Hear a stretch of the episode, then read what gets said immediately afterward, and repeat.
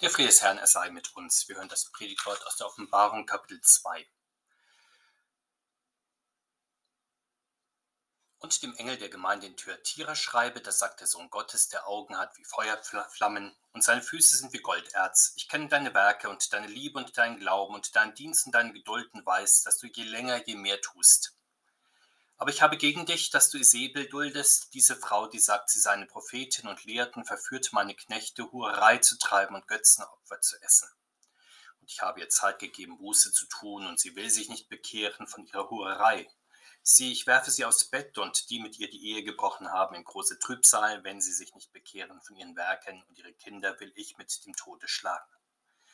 Und alle Gemeinden sollen erkennen, dass ich es bin, der die Nieren und Herzen erforscht, und ich werde geben einem jeden von euch nach euren Werken.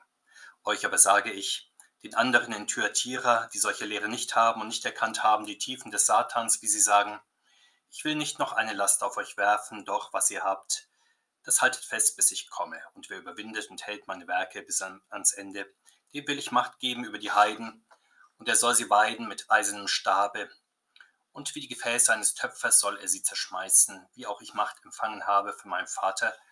Und ich will ihm geben den Morgenstern. Wer Ohren hat, der höre, was der Geist den Gemeinden sagt. Der Herr segne diese Worte an uns. Amen. Wir haben hier das vierte der sieben Sendschreiben von Jesus Christus an die sieben Gemeinden vorliegen. Das sind die Gemeinden, die Jesus Christus in seiner Hand hält und die er so hell wie Sterne hinaus in die Welt leuchten lässt. Unser Schreiben nun geht in besonderer Weise an die Christen der Stadt Thyatira. Der Prüfbericht des Herrn betrifft sie in ihrer besonderen geistlichen Situation, aber nicht nur sie. Der Herr wird in seinem Bericht offenbaren, dass sie geistliche Fehler wiederholt, die die Gottesgemeinde schon in der Zeit des Alten Testamentes begangen hat. Und weil der Weltenrichter diese geistliche Situation beschreibt, deshalb wird uns ein Gemeindetyp gezeigt, der auch nach dem Apostel Johannes immer und immer wieder in der Geschichte der Kirche auftauchen kann und wird bis dahin, dass die Gemeindebeschreibung des Herrn für ganze Epochen der Kirche in ihrer Geschichte stehen kann. Die Gemeinde in Thyatira nun ist die in vielerlei Liebesdiensten tätige, aktive christliche Gemeinde, die aber unter der Herrschaft des Zeitgeistes steht und ihm leider auch mehrheitlich erliegt, aber den Christen, die dennoch im Glauben standhalten, eröffnet der Herr Jesus große missionarische Möglichkeiten. Zunächst aber stellt sich der Herr der Gemeinde als himmlischer Richter mit feurigem und alles durchdringendem Blick vor. Das geschieht natürlich mit Absicht, denn dieser Gemeinde liegen Licht und Schatten so nah beieinander, geistliche Stärken und Schwächen, dass nur der Herzenskundige das Gewirr entwirren kann. Denn nichts bleibt ihm verborgen, seine Augen sehen bis in die Tiefe des menschlichen Herzens. Zudem stellt er sich als der absolut standhafte und unüberwindliche vor, seine siegreichen Füße, unter die die Feinde getreten werden, sind aus glühendem Golderz seine Macht steht also nicht auf tönenden Füßen, im Gegenteil, damit zeigt sich der Herr als Kontrast zu den Mächten der Gegenwart und dem Zeitgeist, der die Gemeinde in Thyatira und zu allen Zeiten auch den christlichen Gemeinden zu schaffen macht. Die Weltmächte stehen auf tönenden Füßen, so unbezwingbar sie auch im Moment zu sein scheinen. Der Herr nun beginnt sein Sendschreiben an die Christen Thyatira mit warmen, wertschätzenden Worten, die die große Stärke dieser Gemeinde beschreiben. Ihr Christentum kreist in besonderer Weise um die tätige Nächstenliebe. Sie weiß, dass der lebendige, ungeheuchte Glaube Früchte bringt und bringen muss, dass er in der Liebe tätig sein muss. Deshalb legt sie den Schwerpunkt auf die Werke. Zudem weiß sie, dass die Geistesgaben des Herrn die Christen zum Dienst verpflichten und dass die Kirche Dienstgemeinschaft der Heiligen ist. Schließlich wissen diese Christen, dass sie vom Herrn zum geduldigen Ausharren in manchen Fragestellungen berufen sind und stellen sich dem in Langmut. Wir kennen diese Gemeinde aus Vergangenheit und Gegenwart. Es sind die Christen, Gemeinden und Kirchen, die schon seit der frühesten Zeit die heidnische Umwelt erstaunt haben mit ihrer aufrichtigen Liebe, sodass über sie schon sehr früh gesagt wurde, seht, wie lieb sich die Christen untereinander haben.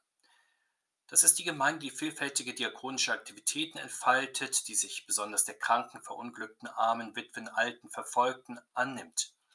Die Blüten ihrer Liebe durchziehen die Kirchengeschichte, manches Hospital und Armenhaus aus alter Zeit zeugt bis zum heutigen Tag davon, vor allem aber natürlich die Diakonie in der Gegenwart mit ihren großen Werken und Diensten, mit ihren zahllosen sozialen Einrichtungen und hunderttausenden Mitarbeitern allein in Deutschland. Hinzu kommt das diakonische Tun in den Gemeinden, wo einer für den anderen eintritt und die Last des anderen mitträgt in Wort und helfender Tat, wo Geld für gute Zwecke gesammelt wird, wo vielleicht sogar Menschen sich mit Leib und Seele an eine gute Sache hingeben, ja in einem helfenden Beruf ihre Lebensaufgabe und Erfüllung finden. Für manchen kirchenfernen Menschen ist die Diakonie ja bekanntlich auch der einzige Grund, die Kirche nicht für überflüssig zu halten. Insofern strahlt dieses barmherzige Tun auch durchaus aus. Nach dem Lob sehen wir, was der Herr Jesus an dieser Gemeinde zu tadeln hat. Sie erliegt der Verführung der Isabel. Isabel ist die Königin, die die, die heidnische Baals- und Aschera-Verehrung ins alte Israel brachte. Sie förderte die Propheten des Baal und der Aschera und tötete die Propheten des Herrn. Der Baals- und Aschera-Kult war eine Fruchtbarkeitsreligion. Baal war der Himmels- und Regengott, der sich nach dem Glauben der Anhänger mit der Erdgöttin Aschera vereinigte, woraus dann eine neue Vegetationsperiode und schließlich eine neue Ernte hervorging. Zu dieser Naturreligion gehörten vor allem zur Zeit der Ernte rauschende Gelage zu Ehren der Naturgottheiten, die natürlich auch mit entsprechenden moralischen Exzessen einhergingen. Zur Zeit des Johannes wird in Thyatira ebenso wie in Ephesus der Diana-Kult neben dem Kaiserkult die maßgebliche Religion gewesen sein. Der Diana- oder Artemis-Kult war die römische und die hellenistische Variante der Aschera. Ihr Götterbild wurde mit vielen Brüsten dargestellt, das Zeichen ihrer Fruchtbarkeit und der Fruchtbarkeit, die man sich von ihr erhoffte. Nun erfahren wir, dass die christliche Gemeinde in Thyatira diesen Kult in ihrer Mitte duldete. Man kann sich das so vorstellen, dass es Menschen der christlichen Gemeinde gab, die zugleich am Gottesdienst der Göttin Diana teilnahmen und dann eben auch in den christlichen Gottesdiensten. Sie fuhren also doppelgleisig und tanzten sozusagen auf zwei Hochzeiten, sei es weil Personen aus der Verwandtschaft Diana-Verehrer waren und man daher hin und her in den Gottesdienst ging oder weil man aus beruflichen oder politischen Gründen es sich mit der Mehrheit der Diana-Verehrer nicht verderben wollte. So hinkten diese Personen wie schon zur Zeit des Elia nach beiden Seiten hin. Die Propheten nannten diese Untreue dem Glauben der Väter gegenüber gelegentlich Hurerei, so wie es auch der Herr Jesus hier tut, also untreu. Dieses unentschiedene opportunistische Verhalten kann dem Herrn Jesus natürlich nicht gefallen. Dahinter steht ja der Relativismus. Nichts Genaues weiß man nicht. Zudem steht hinter dieser Unentschiedenheit der Gedanke, ich suche mir als religiöser Konsument das Beste und Angenehmste aus allen religiösen Welten aus, aus dem Christentum vielleicht den gnädigen Gott, aus den Naturreligionen die rauschenden Feste und freizügigen Sitten und anderes mehr. Das kennen wir auch aus unserer Zeit recht gut, dass Menschen in der religiösen Welt wie Schmetterlinge von Blüte zu Blüte flattern. Verstehen sie etwas nicht, fragen sie nicht unbedingt nach, um in der Glaubenserkenntnis voranzukommen. Verlangt das religiöse Leben von ihnen Einschränkungen, so entziehen sie sich vielleicht, weil ihnen das unangenehm ist. Die Folge ist, dass Menschen auf dem religiösen Weg nicht vorwärts kommen, ja sogar rückwärts gehen, weil sie ihren Verstand oder ihre persönlichen Bedürfnisse zum Richter über den Glauben erheben. Leute, die dieses Beispiel persönlicher Willkür in Glaubensding vorleben, gibt es ja auch viele, sogar sehr prominente sind darunter. So ist auch und gerade in unserer Zeit die Natur- und Fruchtbarkeitsreligion ja durchaus sehr angesagt, also die Religiosität und Lebenseinstellung, die alles Natürliche bejaht, das für einen selbst von Vorteil ist. Das kann das die Liebe zur Natur sein oder Streben nach persönlichem Erfolg, Wohlstand, Bildung, Vorwärtskommen, Glück oder das Bekenntnis zur persönlichen Freiheit, die in Fragen des Glaubens und Lebens dann denkt und macht, was einem jeweils persönlich einleuchtend und auch gefällt. Die natürliche Religion kann aber auch die Gestalt der Verherrlichung kollektiver Ordnungen annehmen, wie im Kaiserkult zur Zeit des Johannes oder in manchem Staatskult der jüngeren Zeit. Woran aber erkennt man, dass die natürliche Religion in die christliche Gemeinde eindringt? Der Herr Christus sagt in seinem Prüfbericht, wenn die Christen sich verleiten lassen, vom Götzenopfer zu essen. Das ist ja nicht nur dann der Fall, wenn Christen an den heiligen Handlungen anderer Konfessionen und Religionen teilnehmen, sofern ihnen Zugang gewährt wird. Das ist auch dort der Fall, wo Christen öffentlich den Göttern der Welt und dem Zeitgeist huldigen, also in Wertefragen mit der Masse mitschwimmen und sei es auch nur aus Furcht vor gesellschaftlicher Ausgrenzung oder Randstellung. Der Jesus kritisiert die christliche Gemeinde, wo sie aus Menschenfurcht oder Menschengefälligkeit duldsam wird gegenüber den Göttern der Zeit, Besonders die aktiven christlichen Gemeinden sind ja anfällig. Sie betonen ja besonders die christliche Nächstenliebe und die Hilfe gegenüber den Mitmenschen. So stehen sie durchaus in der Gefahr, den christlichen Kompass zu verlieren und für jeden, vielleicht auch für alles offen zu sein. Und so kann es geschehen, dass eine christliche Gemeinde, die besonders die Nächstenliebe in den Mittelpunkt stellt, Fragen des christlichen Glaubens und Lebens ausblendet, wenn man wie ein gewinnorientierter Dienstleistungsbetrieb versucht, jedem zu Dienst und Willen zu sein. In diesem Fall verliert die christliche Gemeinde den Kontakt zu ihren Glaubensquellen und ihr unverwechselbares christliches Tun, fremde Glaubensinhalte und eine austauschbare Ethik nach Art dieser Welt drängen sich dann ein, wie schon zur Zeit von Königin Isabel im alten Israel zerfällt dann zum Beispiel der Glaube an den einen Gott in das männliche und das weibliche Prinzip, in eine männliche und weibliche Gottheit oder gleich mehrere. Der Mensch, der von Gott männlich und weiblich geschaffen und zur Einheit in der Ehe bestimmt ist, zwischen Mann und Frau zerfällt in Einzelkämpfer, die mehr oder deutlichen Geschlechter und Machtkampf oder in alternativen Lebensentwürfen stehen. Die Menschheit, die zur Einheit unter dem Haupt Jesus Christus bestimmt ist, löst sich in konkurrierende, bisweilen auch feindliche Blöcke, Nationen und Ethnien, ja streitende religiöse Gruppen auf. Was setzt der Herr Jesus nun gegen diese Zerfallserscheinungen auch innerhalb der christlichen Gemeinde? Er ruft sie zur Umkehr. Für die Ikonen der Naturreligion hat er keine Hoffnung, weil sie sich nicht bekehren wollen, wie er feststellt. Sie wirft er gewaltsam auf das Krankenlager, wo sie dahin siechen, ihren Einfluss verlieren vergehen müssen. Das war nicht allein bei Königin Isabel in alter Zeit so. Wir mögen auch an die tödlichen Plagen und Krankheiten denken, die Gott im alten Ägypten über den Pharao Ramses gebracht hat, als er sich immer massiver gegen Gott verstieg. Gott sei Dank ist Gott geduldiger gegenüber denen der christlichen Gemeinde, die sich haben verführen lassen. Der Herr räumt ihnen die Möglichkeit der Bekehrung ein. Schlagen sie allerdings diese Chance aus, so wartet, so sagt er, die große Trübsal auf sie, das ist das Gericht, das Gott über den Ungehorsam bringt. Leider kann sich dieses Gericht durchaus über mehrere Generationen erstrecken. Dann müssen die Kinder ausbaden, was die Eltern ihnen eingebrockt haben. Die Sünden der Väter und Mütter werden dann heimgesucht bis in die dritte und die vierte Generation. Das ist unweigerlich dort der Fall, wo das Angebot des Herrn Jesus zur Rettung ausgeschlagen wird. Auf diese Weise also zeigt der Herr, dass er ein lebendiger Gott ist, der sehr genau den geistlichen Zustand eines jeden Herzens kennt. Er prüft nicht allein auf Herz und Nieren, er entlohnt auch jeden nach seinen Werken. An Beispielen für die Gerichte Gottes über die christliche Gemeinde fehlt es ja in der Geschichte der Kirche nicht, denn wie der Apostel Petrus einmal feststellt, das Gericht Gottes muss ja beginnen am Haus Gottes. Wir mögen die verheerenden Kriege, Christen im 20. Jahrhundert gegen Christen geführt haben und die Millionen von Menschenleben gefordert haben, als Gerichte dieser Art verstehen oder auch Epidemien und Wohlstandskrankheiten, die Millionen Menschen sozusagen vor der Zeit das Leben kosten. Nach der Gerichtsdrohung des Herrn folgt Trost an den Teil der Gemeinde, der der Versuchung zum Götzendienst nicht erlegen ist. Offenkundig ist es der weitaus kleinere Teil der Gemeinde in Thyatira, sodass er nicht gegen die Mehrheit ankommt. Diesen Teil lobt der Herr Jesus, dass sie die falsche Lehre der Naturreligion nicht haben und sie nicht haben verführen lassen durch die angeblichen Erkenntnistiefen des Bösen, die gegnerische Partei rühmte sich ja ihrer besonderen natürlichen Erkenntnis, die sie der Weisheit Gottes gegenüberstellte, und stellte in der Gemeinde neue und fremde Lehren auf und bezauberte und bestrickte so den Verstand der Schwachen.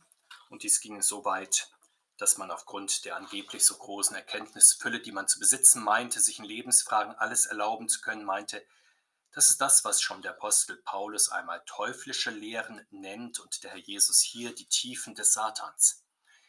Diese Wendung ist ein Wortspiel. Die Erkenntnistiefen, die die falschen Lehre für sich in Anspruch nehmen, sind eigentlich Abgründe des Widersachers, denn sie führen vom Glauben an Jesus Christus und sein Wort weg. Welchen Auftrag hat der Herr Jesus nun für die Christen, die in einer solchen Gemeinde ausharren? Anders als andere Christen will er sie aufgrund der besonderen Bedrückung, die sie erleben, nicht fordern, sondern schonen. Er, dessen Joch sanft, dessen Last leicht ist, legt ihnen keine weitere Last auf. Er gibt ihnen nur den Auftrag, am Glauben festzuhalten, bis er kommt. Damit verweist der Herr die Christen auf den Glaubenskern am rettenden Gotteswort und der Gnade Gottes in Jesus Christus im Glauben festzuhalten, trotz allem, was einen im eigenen Leben, in der eigenen Gemeinde und Kirche, in der Welt insgesamt vom Glauben abbringen möchte. Auf diese Weise kann man mit Hilfe des Geistes Gottes allen neuen Lehren und Segensverheißungen der natürlichen Religion widerstehen.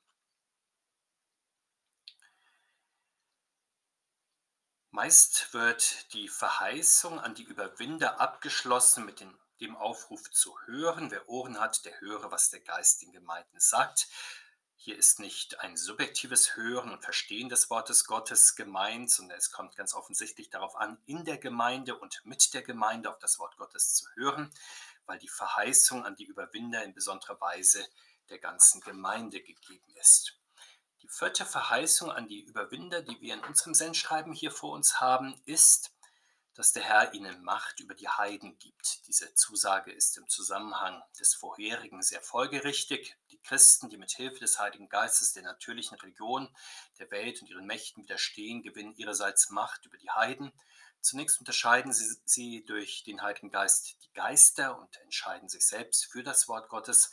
Dadurch sind sie auch in der Lage, das der Menschenweisheit entgegengesetzte Wort Gottes der Welt und den Nichtchristen vollmächtig zu sagen Sofern es dann dem Heiligen Geist gefällt, schafft er wirkmächtig durch dieses Wort den Glauben auch unter den Nichtchristen.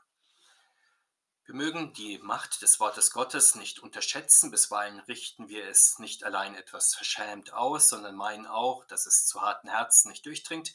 Hier erfahren wir aber vom Herrn Christus, dass das Wort der Überwinder bezwingend ist, das Wort des Herrn weidet die Heiden mit eisernem Stab, sagt er, ja zerschmeißt den alten Menschen in seinem widerständigen Sinn, so wie ein Töpfer missratene Gefäße zerschlägt. Ebenso sollen es die Überwinder durch das Wort des Herrn tun. Sofern sie es tun, verspricht ihnen der Herr den Morgenstern und damit ist gemeint den Sieg in der Erfüllung ihres Verkündigungsauftrages.